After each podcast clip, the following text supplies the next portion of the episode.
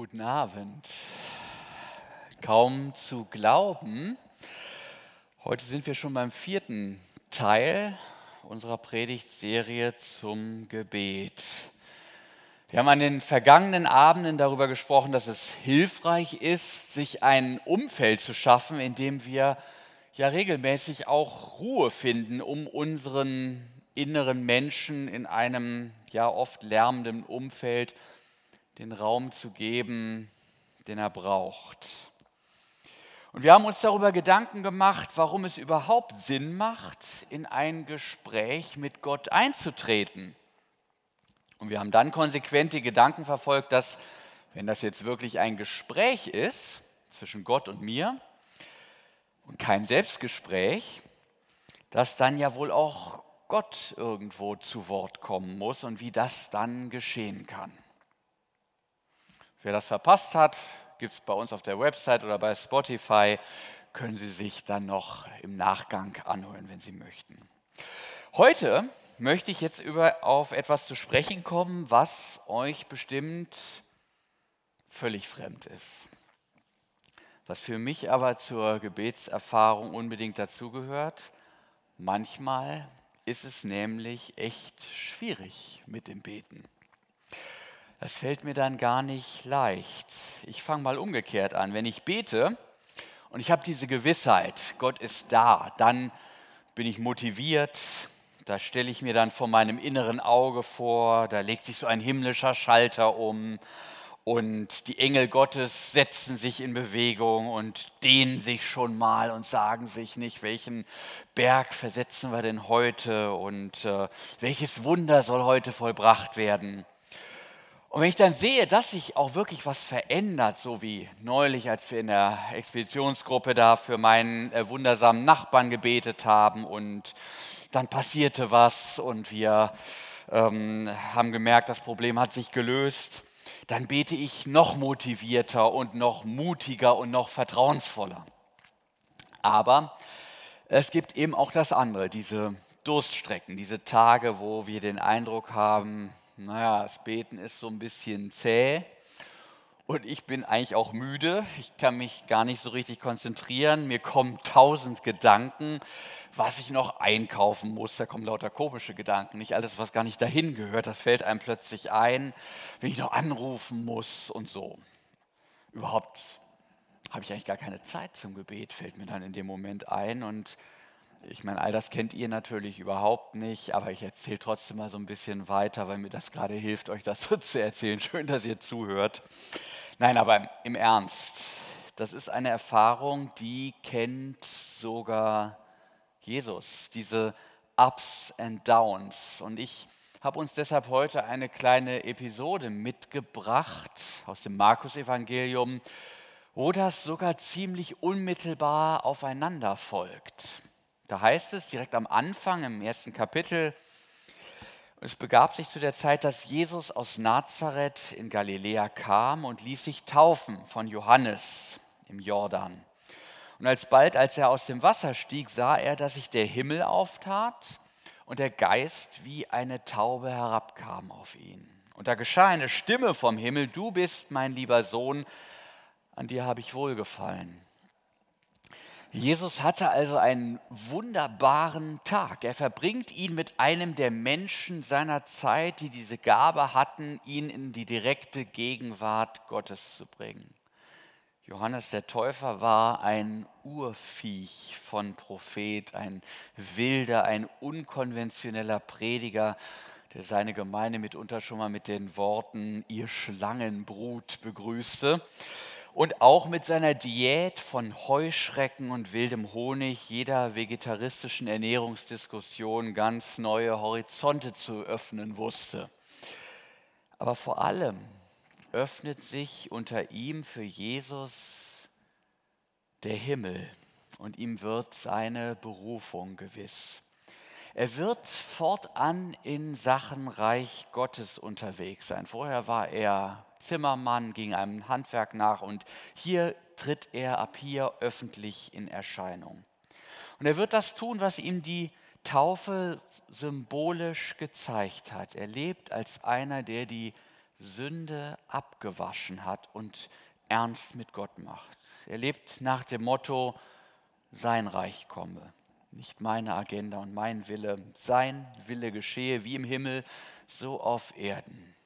Hier steht einer, der erlebt den Einbruch des Himmels in seine Welt in einer Weise, dass sie hinfort sein Selbstverständnis und seine Gottesbeziehung prägt. Er wird ein Beter, einer, der regelmäßig die Einsamkeit und die Ruhe zum Gebet sucht, um Gott zu hören und nach seinem Willen zu suchen. Seine Begeisterung für den Vater im Himmel, die wurde ihm zur Berufung.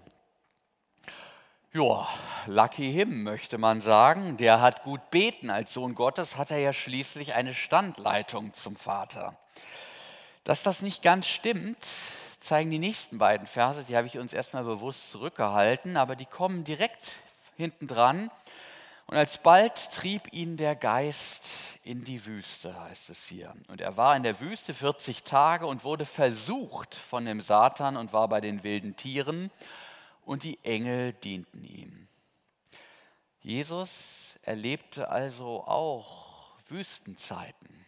Seine Berufungserfahrung war also kein Durchmarsch. Die Bibel macht das hier auch mit der Symbolik deutlich, die in der Zahl 40 steckt. 40 Tage war er in der Wüste.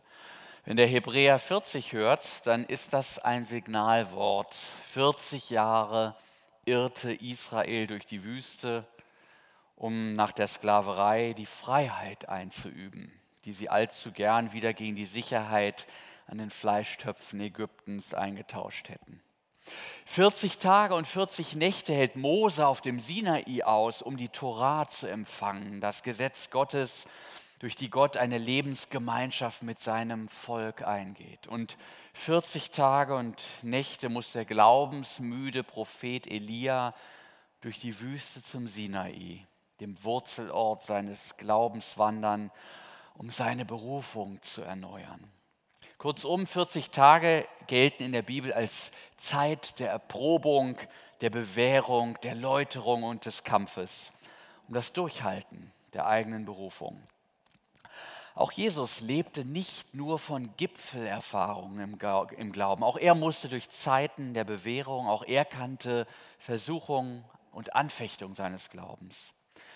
Das Leben ist kein Ponyhof und war es auch niemals, auch nicht zu Jesu Zeiten und auch für ihn persönlich keinesfalls.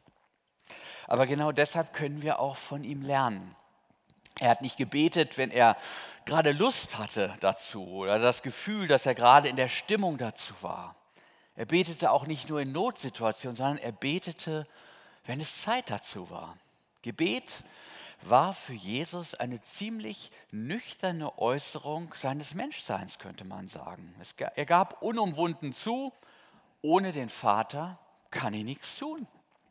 Die großen Dinge, die hier zu bewegen sind, und die kamen ihm ja jeden Tag sozusagen vor die Flinte, die wusste er, da brauchte er jemand, der ihm hilft. Und man denkt das gar nicht so, aber das ist eigentlich verrückterweise der Punkt, wo wir meist aufhören mit unserer Hilflosigkeit. Und dann zucken wir die Achseln und sagen, ist halt so. Aber Jesus, der hat das anders gemacht. Er hat die Hilflosigkeit genommen, er hat sie voller Vertrauen seinem Vater hingehalten und hat gesagt, ja, nimm du das, ich, ich gebe das ab. Du kannst alles, hier hast du die Situation, den Blinden, die hungrigen 5000, das leere Weinfass auf der Hochzeit zu Kana, den Sturm auf dem See Genezareth. Hier, Vater, jetzt bist du dran. Der Unterschied zwischen Jesus und uns im Gebet ist der, dass wir bei unserer Hilflosigkeit stehen bleiben, aber er voller Vertrauen diese Hilflosigkeit dem Vater hinhält und ihm die Gelegenheit gibt, etwas zu verändern. Er ist also nicht der klassische Superheld, der einfach wie so eine Marvel-Figur lauter Zusatzfähigkeiten hat, die uns dummerweise fehlen. Nein, nein, er ist, wie soll man das sagen, er ist halt irgendwie soniger als wir, also menschlicher. Er, er weiß, ich bin Geschöpf Und damit ist ganz klar, ich bin hilflos. Aber ich bin Geschöpf Gottes und habe den Vater, der bei Bedarf den, den ganz großen Hammer auspacken kann. Ich weiß nicht, kennt ihr das, wenn, wenn Menschen über ihre Väter prahlen, also Kinder, unterhalten sich drei Jungs, reden darüber, wer ist denn der schnellste Vater von unseren Vätern. Sagt der erste, mein Vater ist der schnellste, der ist nämlich Formel 1-Pilot. Der fährt dort mit 300 Sachen über die Rennstrecke. Sagt der zweite, das ist ja gar nichts. Mein Vater ist viel schneller. Mein Vater ist Pilot, der fliegt mit 1000 Kilometern Flugzeuge nach Amerika.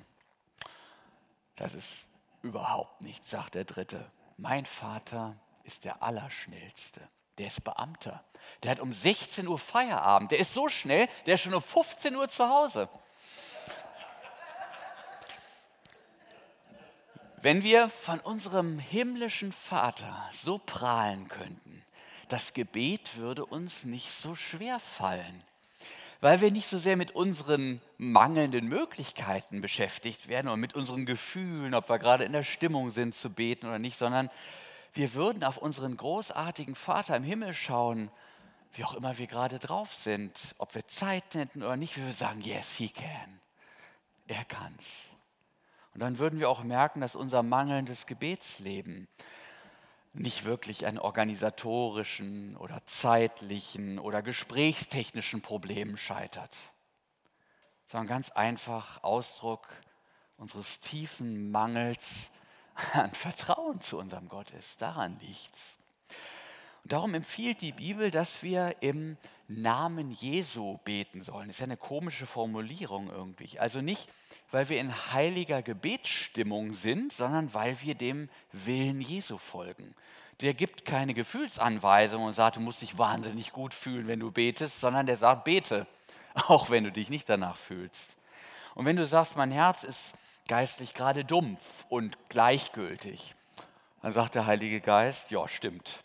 Wolltest du in deinem eigenen Namen beten, dann hättest du auch gar keinen Grund zur Hoffnung. Und darum sollst du ja im Namen Jesu beten, denn um seinetwillen bekommst du, worum du betest. Wir brauchen uns also im Gebet nicht emporzuarbeiten in einen geistlichen Rauschzustand. Wir sollen uns überhaupt geistlich nicht den Puls fühlen. Wir sollen beten, weil Jesus es gesagt hat. Das Gebet in Jesu Namen ist einfach der hilflose Blick der Seele auf ihren gnädigen Freund, damit Jesus seine Kraft entfalten kann. Wir versuchen nicht durch unser Gebet erst Gottes Interesse zu wecken. Nein, das brauchen wir gar nicht. Wir brauchen gar nicht irgendetwas tun, damit er eingreifen will. Das ist heidnisches Denken, dass man meint, man müsse auf Gott einwirken und seine Gunst gewinnen. Oder man müsse ihm etwas mitteilen, was der nicht schon wüsste. Es geht schon gar nicht darum, ihm die Welt zu erklären und wo er doch jetzt bitteschön mal tätig werden müsste. Im Ge Gebet geht es um was ganz anderes. Es geht darum, dass wir uns mit Gott verbinden, dass wir uns für seinen Heiligen Geist im Gebet öffnen. Da halten wir Jesus unsere Hilflosigkeit hin und schauen gleichzeitig voller Vertrauen auf den Vater, der alles vermag. Und in dieser Begegnung, wenn sie gelingt, und ich erinnere mich an manchen gelungenen Moment im Gebet, da passiert etwas Wunderbares. Das hört sich vielleicht am Anfang sogar ein bisschen banal an, aber wir erkennen uns als Geschöpf vor unserem Schöpfer. Und das ist bedeutsam. So wie Jesus sich als Sohn vor seinem Vater erkennt und seine Hilflosigkeit als Mensch anerkennt und gleichzeitig sich aufgehoben weiß bei seinem Vater in seiner Göttlichkeit. Nicht, also was, was soll auch Sohn sein, sein ohne einen Vater, den es dazu gibt? Ja, wir sind Geschöpfe und wissen, wir gehören zu unserem Vater im Himmel, dem Schöpfer. Ja, und wenn wir das tun, dann merken wir, dass die Welt ganz anders ist, als sie uns oft erscheinen möchte. Wir kommen uns ja oft so als heimatlose Weisen in einem großen Universum vor, wenn wir unsere Probleme vor uns sehen. Und wir haben diese riesige Aufgabe vor uns, unseres Glückes Schmied sein zu müssen. Aber im Gebet merken wir, stimmt ja gar nicht. Wir sind Geschöpfe in der Hand eines liebenden Schöpfers. Wir sind Kinder Gottes. Diese Existenz bringt Probleme mit sich, die nicht in Kinderhände gehören. Das merken wir dann. Die sind einfach eine Nummer zu groß. Und die geben wir ab. Wir sind Geschöpf unseres Schöpfers. Was für eine Gnade. Wir können das abgeben. Und dann merken wir auch, was, was mit uns eigentlich los ist. Wir sind nicht in erster Linie Verbraucher oder Marktteilnehmer oder evolutionärer Ballast, nackte Affen, Problemakkumulanten, wie es der Psychologe vielleicht denkt, hoffnungslose Fälle, was auch immer. Wir sind Kinder Gottes. Und das führt zum Dank. Wer sich als Geschöpf weiß, der dankt seinem Schöpfer, lobt ihn für seine unfassbare Schöpfungsweisheit und er schaut auf seine Probleme und legt sie vor ihm ab und sagt, hey, mach du. Ich sehe das bei meinen Söhnen, die sind super da drin. Kaum sitze ich am Schreibtisch, kommen die rein und sagen, Papa, kannst du das mal reparieren? Kannst du mich mal fahren? Ich habe da was in der Schule, kannst du mal? Die haben das drauf. Vater und Sohn, Kinder und Eltern. Funktioniert eigentlich von alleine. Nur wir beim Gebet, wir sind ein bisschen begriffsstutzig an der Stelle. Der Blick zum Schöpfer relativiert aber nicht nur unsere Probleme, das tut er auch, aber er zeigt uns auch, was es bedeutet, Geschöpf dieses Schöpfers zu sein, wahrer Mensch zu sein, wie Gott ihn geschaffen hat. Wir erkennen dabei auch diesen Zwiespalt zwischen Sein und Sollen. Und wenn wir das erkennen, dann wird das Beten manchmal richtig schwierig. Im Gebet beginnt der Geist manchmal richtig zu predigen wer ich sein könnte, wenn ich mich Gott ganz überlassen würde. Ich blicke auf den Schöpfer und schaue auf einmal dieses Bild, das Gott sich schon immer von mir gemacht hat. Und dann heißt es, Matthias, der könntest du sein, wenn du mir endlich vertrauen würdest. Ja, da wird Beten plötzlich zur Bildungsanstrengung. Da wird es dann ganz schwierig. Da denke ich, ich muss jetzt gehen, die Arbeit ruft, in mir regen sich Fluchtreflexe oder ich muss plötzlich an irgendwelche verqueren Beziehungen denken, wo der Geist mit Blick auf die Gottebenbildlichkeit sagt, du, das sieht dir aber gar nicht ähnlich eigentlich. Und dann schaue ich auf den Schöpfer, dem so viel an den Beziehungen liegt, und der fragt mich, hast du von deiner Seite eigentlich das getan, was zum Frieden oder zur Versöhnung dient? Und dann möchte man noch zaghaft einwenden, ja, aber ist auch ein schlimmer Finger, dieser Kerl. Und dann drückt einem dieser Gott in seiner Heiligkeit und seiner Gerechtigkeit, aber auch seiner grenzenlosen Barmherzigkeit so dermaßen auf die Pelle, dass es recht ungemütlich wird. Und dann verstehe ich, warum Menschen dies, sich diesem heilsamen Beziehungsstress, den das Gebet nun mal ab und zu auslöst, gern entziehen. Nicht? Und dann wird man so ein bisschen bräsig, wie so mancher Ehemann, der in seinen Bastelkeller oder seine Garage entflieht, nicht, um nicht diese unangenehmen Fragen der Ehefrau zu beantworten, die sonst so, so sehr nahe kämen. Nicht manches Gebet, habe ich mir gedacht, ist wie so, ein, wie so ein Bier. Nicht? Das macht man sich in dem sicheren Bewusstsein auf, dass es keine lästigen Fragen stellt, die irgendwelche Beziehungsdinge berühren. Und dieses Gebet geht summa summarum so. Bewahre mich Gott vor Prüfungen oder Unglück oder Schmerz oder allem sonst, woran ich wirklich wachsen könnte und ein Mensch Gottes werden könnte. Gib mir doch lieber so ein bequemes, so ein glückliches, so ein befriedigendes, so ein problemloses Leben. Tja, weiter so ist kein verheißungsvoller Titel für einen Beziehungsbestseller und auch keiner der Namen Gottes.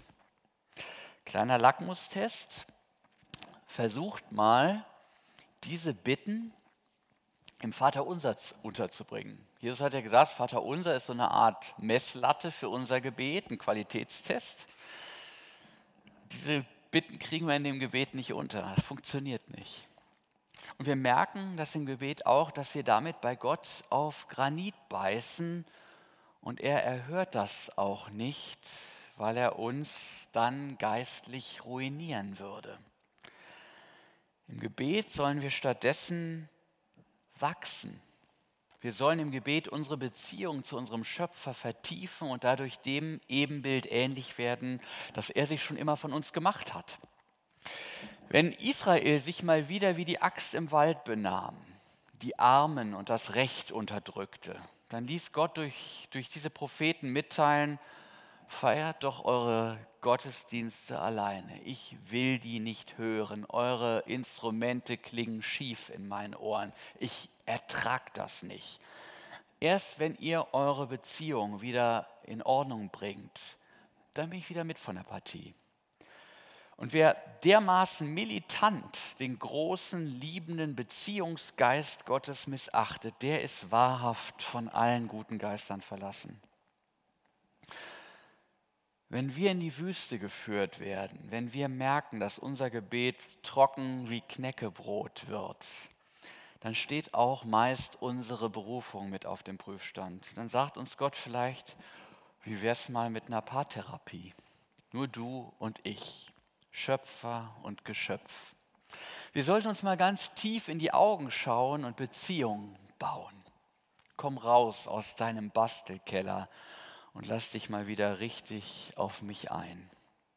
Ohne Vertrauen im Gebet läuft nichts.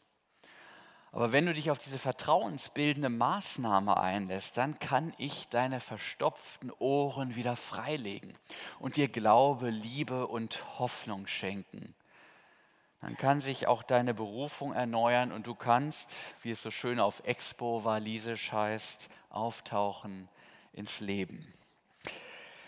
Ich schließe mit einem Gebet, das ich vor Jahren in einem Stadtkloster fand. Es lag dort unter der Überschrift Unsere Wüsten aus. Ihm ist ein kleiner Erklärtext vorgeschaltet, den lese ich auch. Wenn man sich gern hat, möchte man zusammen sein. Und wenn man beieinander ist, möchte man sich unterhalten. Wenn man sich liebt, empfindet man es als störend, wenn immer viele Leute um einen herum sind. Der Liebende möchte dem Geliebten zuhören, ganz allein, ohne dass sich andere Stimmen hineinmischen. Deshalb haben die, die Gott lieben, schon immer eine Vorliebe für die Wüste gehabt, so wie dieser Johannes der Täufer. Und deshalb kann sie Gott denen, die ihn lieben, nicht verweigern. Ich bin sicher, mein Gott, dass du mich liebst und dass es in diesem Leben, das so vollgestopft ist mit allem Möglichen, das mich ständig in Berührung bringt mit meiner Familie, meinen Freunden und all den anderen Menschen, dennoch eine Wüste gibt, wo man dir begegnet. Man geht nie in die Wüste, ohne vieles zu durchqueren, ohne müde zu werden durch eine lange Reise ohne seine Augen loszureißen von dem, was jederzeit zu ihrem Horizont gehört. Die Wüste muss man sich erringen, sie wird einem nicht geschenkt. Nur wenn wir mit Gewalt gegen unsere Gewohnheiten, gegen unsere Trägheit angehen, erkämpfen wir sie uns. Das ist schwierig, aber wesentlich für unsere Liebe.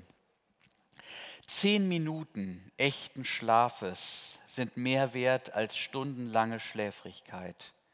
Das gilt auch für die Einsamkeit mit dir. Stundenlange Fast-Einsamkeit ist für die Seele weniger erholsam als ein Augenblick völligen Eintauchens in deine Gegenwart. Es handelt sich nicht darum, das Herumschlendern zu erlernen. Man muss lernen, allein zu sein, immer wenn uns das Leben eine Pause gönnt. Und das Leben ist voll davon. Wir können sie entdecken oder achtlos verschwenden. Mag uns ein Tag noch so grau und schwer erscheinen. Welch ein Aufleuchten für uns, wenn wir an all die hintereinander gereihten Begegnungen denken. Welche Freude zu wissen, dass wir unsere Augen zu deinem Angesicht erheben können, ganz allein, während die Suppe langsam aufkocht während wir beim Telefon auf den Anschluss warten, während wir an der Haltestelle nach dem Bus Ausschau halten, während wir eine Treppe hinaufsteigen, während wir im Garten für den Salat ein wenig Petersilie holen. Welch ungewöhnlicher Spaziergang erwartet uns heute Abend bei der Heimfahrt, wenn man die Leute auf der Straße nicht mehr so genau sehen kann. Welch günstige Gelegenheit bietet eine Verspätung, wenn man auf den Mann, die Kinder, auf Freunde wartet. Jede Eile bei dem, was nicht eintrifft, ist sehr oft das Zeichen einer Wüste. Aber unsere Wüsten besitzen eine wirksame Abwehr. Und wären es nur unsere Ungeduld, unsere Träumereien und unsere Müdigkeit, die immer auf der Lauer nach Erholung liegt, denn so sind wir gebaut, dass wir dich nicht anderen Dingen vorziehen können ohne einen kleinen Kampf und dass du, unser vielgeliebter, immer aufgewogen wirst gegen jene Faszination, jene verzehrende Besessenheit, die von unseren kleinen Bagatellen ausgeht. Amen.